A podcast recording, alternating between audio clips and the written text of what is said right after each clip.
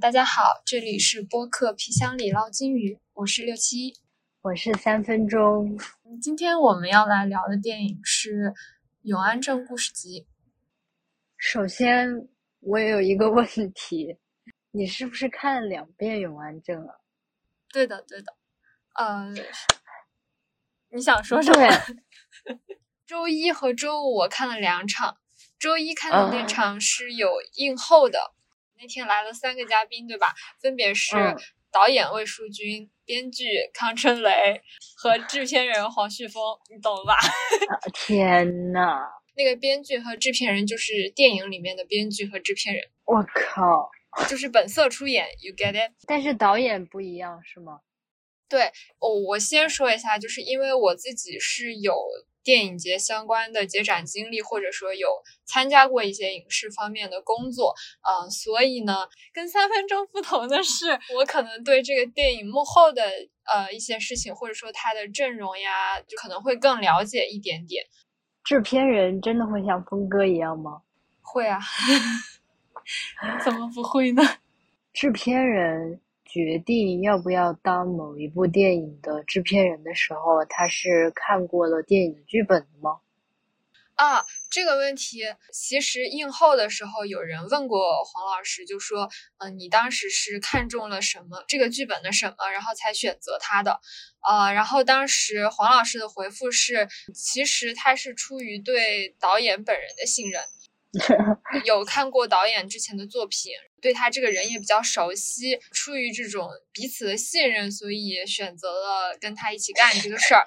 事实上，这个电影经历了跟那个电影里面演的一模一样的一个经历，就是 他在开拍之前从四个故事删成了三个故事，而且把整个以前的剧本全部推翻掉了，然后才有现在的那个。有点疯癫的第三个故事，因为这个片子最早他的那个剧本拿出来去投各种奖啊，投什么创投之类的时候，你们甚至可以去国家电影局上面查。嗯，他那个时候备案的时候，他的那个故事的简介。我读一下哈，故事发生在中国南部小镇，分别讲述了人的童年、少年、中年和老年。也就是说，他最早的那个剧本在电影里面讨论的说，那个小男孩就是初恋的故事，那那个可能才是原本的剧本。就我不知道你的感受是什么样。我当时看完映后的时候，我当时的心情是让我笑得非常开心，就是因为那场，尤其是像点映这种嘛，就是来的其实大部分都是可能有一定，呃，就很关心电影的人，可以这么说吧。嗯嗯。所以其实对于这个电影来说，点映场的观众其实就是他最合理的那个观众画像。嗯，所以当时观影的时候，可以说氛围非常好吧，就是。每一个梗大家都能 get 到，然后然后就是全场都笑得非常开心，然后那种影片里面的那种欢乐的氛围，它会整个甚至带到映后去。但是我又会觉得这是它很呃危险的一个点，就是这个会导致他的电影的受众就他可能就是个点映电影，笑死！我会很好奇，说没有那么多相关的背景知识的人会怎么样去。理解这个电影，我跟我那个同学一起看完了之后，我也有问过他这个问题，他就会觉得到第三个故事的时候，他觉得有点过于放飞和自我了。第三部分过于的依赖文本，它很多都是靠嘴说，两个人在疯狂的输出观点，然后通过这样的方式去把整个第三个故事讲完了，会让我觉得它其实没有那么电影。总的来说，这部电影是一部。让我略有失望的电影，嗯，就先说你刚才说的那一点。其实第三个片段是，也是我笑的最密集的一个片段，因为 它以这种更多基于文字的这种输出方式吧，它确实可以输出更多的笑点。嗯，但是我觉得你跟你一起看电影那个同学的感觉。也挺对的。如果他不说的话，我感觉我可能没有意识到他的放飞和自我这个部分，不是让我觉得有点失望的部分。我觉得有点失望的部分是他的故事的节奏和他的剪辑或者是镜头节奏是割裂。对于我来说，我觉得他的每一个镜头都太慢，但是他最开始并没有做好一个让观众进入这种慢节奏的一个铺垫。比如说，如果是像《情书》，它最开始会有在雪地的几个很慢很慢的长镜头，你可以进入到它的这个节奏中，并且它的叙事节奏和镜头节奏是一致的。嗯，但是在这个电影里，我就感觉到有两个节奏在拉扯，我不知道它是在什么实现层面上出了一丝问题。你知道吗？他的这个节奏甚至让我想起郭敬明的《云之羽》，《云之羽》它的节奏也是这么的慢，每一个镜头都是这么的慢。另一个是，我觉得它的三部分的标题起的不够的令人印象深刻。嗯，就是是什么样一个情况呢？就是我看到第二个标题的时候，就是看上去很美，我才意识到。我忘记了第一个标题是什么，然后我就告诉，嗯，你说第一个是啥来着？独自等待。哦哦，好的好的，我现在知道，因为我发现了我已经忘记了第一个，所以我就告诉自己，我一定要把第二个记住。第三个标题应该是“冥王星的时刻”，是这样吧？冥王星时刻，对的。他冥王星的时刻是想指最接近电影的时刻吗？你先说完吧，我两个问题都可以回答你。而而且我又进一步的去想，一直游到海水变蓝的那种章节形式，我觉得我可以理解。但是这部片子，我觉得它分章节就是在偷懒，就像他的七十二处沉默一样，他在偷懒。我觉得他是可以有更费脑子。又让人更惊艳的叙述方式的，我来我来逐一回应啊。你第一个点说的是它的节奏问题，对吧？嗯，节奏这个问题，其实我跟你有类似的感受，尤其是在第一个故事的时候，我会觉得它的剪辑点让我觉得很奇怪，就是一劲儿一劲儿的，没有特别流畅。之前去翻了这个导演之前的作品。野马分鬃就是他在电影里面说，我上一部电影被人骂直男癌，就是 那个电影，对的。然后我去翻了一下，我就意识到这个导演啊，呃，我会觉得他对调度这个事情是很沉迷的。嗯。我觉得你应该也能感受到，它里面很多的场景都是通过，就是那个镜头微微的动一下，然后里面的大部分的人物都在有各种动作穿插来穿插去，他会用一个镜头交代很多的信息，所以呃，这种对调度的沉迷会，就是一方面它会产生很多很有意思的镜头啊，但是另外一方面它必然会让你在后期剪辑的时候对节奏不能那么自如的进行把握。嗯，就是你会为了保全那个镜头的完整度而放弃在该切的时候切掉。嗯，懂了。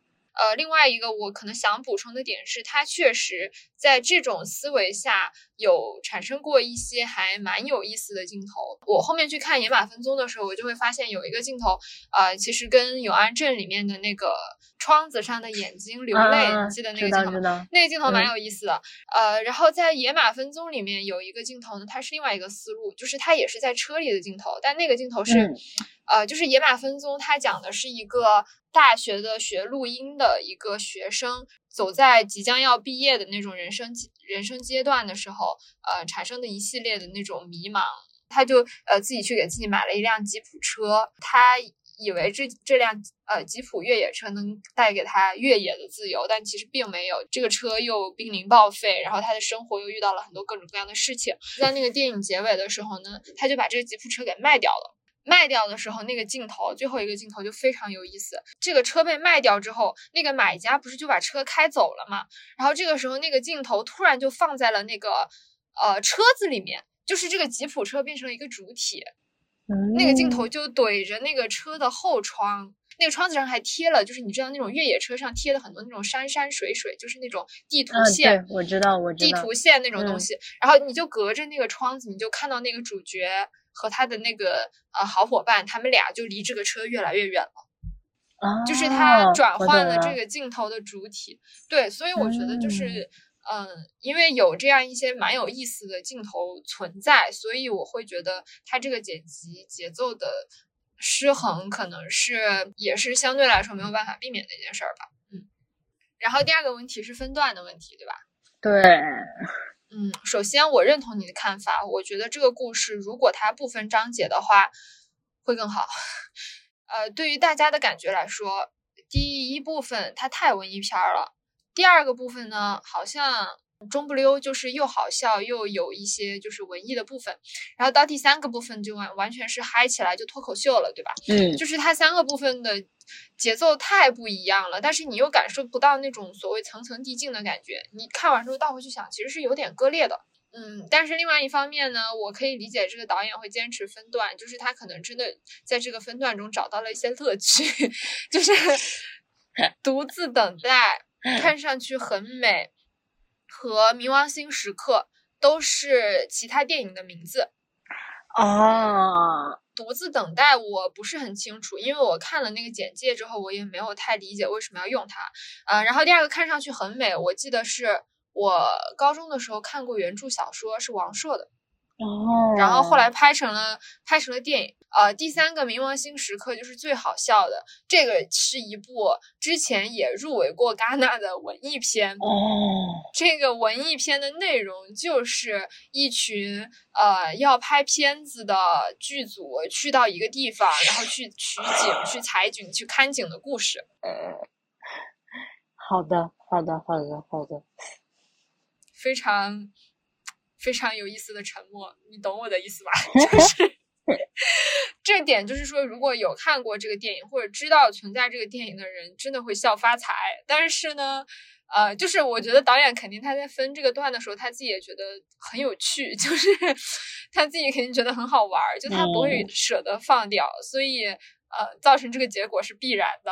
然后还有一个可能的原因啊，我觉得是因为就是编剧他们有分享过，就是这个电影之所以会变成现在这个样子，嗯啊，其实呃，就是因为他们真的在看景的时候，这个春雷去观察了在当地的一个真的有那么一个老板娘存在。他们确实在观观看景的时候邂逅了这样一个老板娘，然后他天天就去观察这个人，呃，他的这个观察产生了第一个故事。嗯，他们用了一个很顺和很简单的逻辑去把这个东西就完成了，然后可能在那个当下并没有想很多，或者说也没有也没有给他们时间再去打磨和调整。这个电影啊，就是如果感兴趣的人呢去看的时候。去扒他的那些事情，你会觉得他整个电影就是一个巨大的梗工厂，就是越扒越有，越扒越好笑。他的那种嘲讽意义大于他本身的这个所谓的电影本身表达的意义。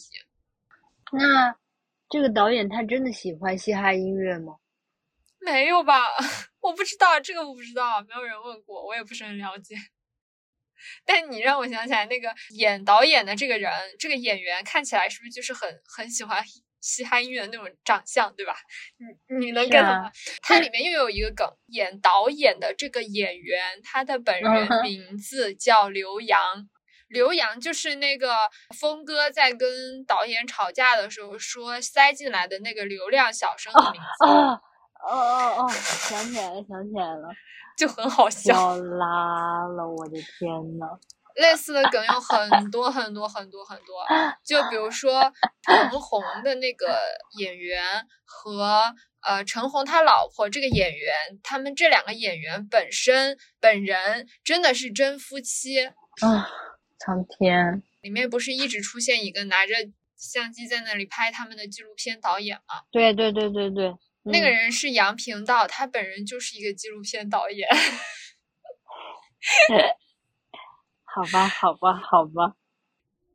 当然，我会觉得导这个导演拍到这里的话，就这种迷影情节的电影，或者说讲关于电影的电影，嗯嗯嗯，这样的形式也算拍到头了。因为我自己的经历是，我会看到很多很多很多的电影人，他们的。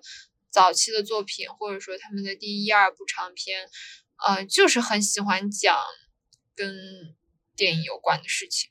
说白了，就是这些搞电影的人，他们自己的生活经历也是有限的。他们肯定第一个作品是比较最一般都是拍跟自己相关、自己最熟悉、最了解的事情嘛，就导致其实很多导演都沉迷于这样的题材。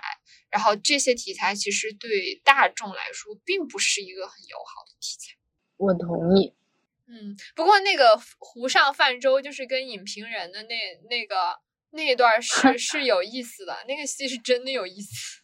他让这个编剧去划船，就是编剧给你们造的舟呀，就是你们还在这里对吧？高谈阔论，然后再加上他旁边安排了一个弹弹琴的女人，他们这几个导演大谈什么女性主义啊，但是其实旁边的这个女性是为他们服务的。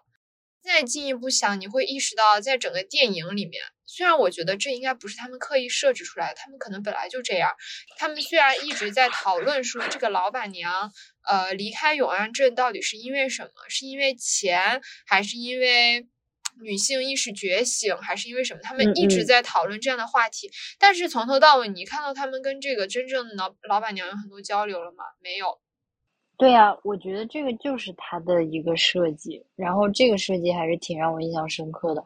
嗯，特别是他们就围观那个老板娘做鱼的时候，这是一个真的老板娘，但是你真的想要去靠近她，让她说话的时候，让她去讲述的时候，不，他们根本就没这么想。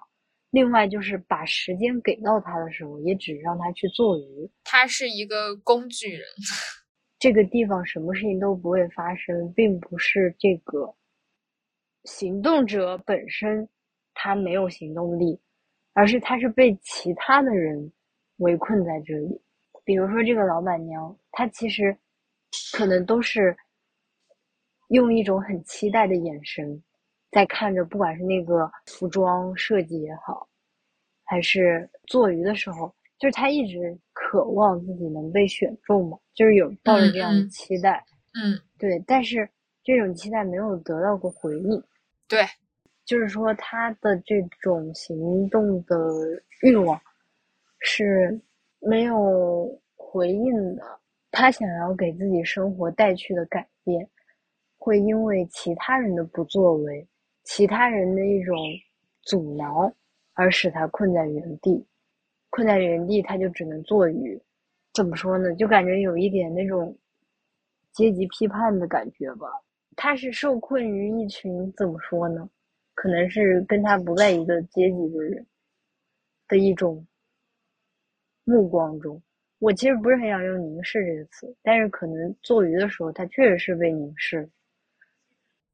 我觉得都不是，他是无视，就是这群人的目光看到的东西是在高于他的头顶的，就是这群创作者，就是这些导演也好，什么也好，他们，嗯，他们是在看一个抽象的老板娘。你说的对。他们眼里其实并没有这个真实的具体的人，就是我会觉得他那个处理是很妙的，就是这个老板娘，我们隐隐约约就从她的各种细节和眼神里面，她的表演里面能看出来，她是期待真的能进这个剧组参与一些事情的。但是从头到尾大家都没有明说这个事儿，而且她没有得到过任何回应，就像一个石头扔进那个。那个水里什么都不会发生一样，就是跟他一直在说的这个事情，在永安镇什么都不会发生。这句话它本身就是让我觉得很讽刺，它是一个典型的很文艺的表达，很带有预设的表达，预先设定了你就是想讲一个什么都不会发生的镇子，你就觉得这个镇子它的所有的东西都是静止的。然后他们带着这样的预设去拍片子，他也没有在意过这个这句话中间可能存在的矛盾的地方，甚至说你第二个故事不是很明显就表明了永安镇怎么可能什么都没有发生呢？对对啊，怎么可能什么事都没有发生呢？那为什么这个女演员回来之后觉得一切都不一样了呢？我觉得这句话它本身就是一个讽刺，所以我觉得从这个意义上来说，就不管它最后呈现的状态、呈现的这个成果是怎么样的，但是它这个。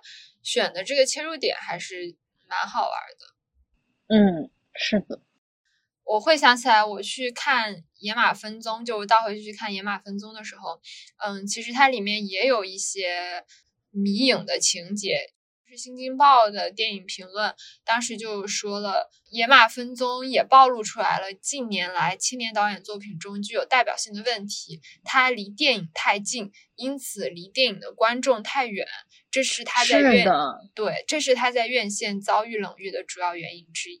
就这句话对他的上一部作品是有效的，对这部作品其实同样是有效的。是的，我看的时候我就会觉得他其实。第三部分讨论了很多电影里的概念和具体的人物，嗯，我就会觉得这部片子看上去确实也是一个更重概念而轻人物的一个片子。所以我当时不是说嘛，如果不是章回体，你把这些莫名其妙的呃这些评论也好或者什么也好，把它删减删减，然后杂糅到整个比较流畅的叙事里面，可能会是不一样的效果。它真的会。让我想起诺兰，就是诺兰的那个专访里会有说到，他始终都很看重他的受众，他不想要做一个没有观众的电影。金宝评论那句话，嗯，就是我们的青年电影人可能更重视自己，重视自己拍电影的体验以及困惑。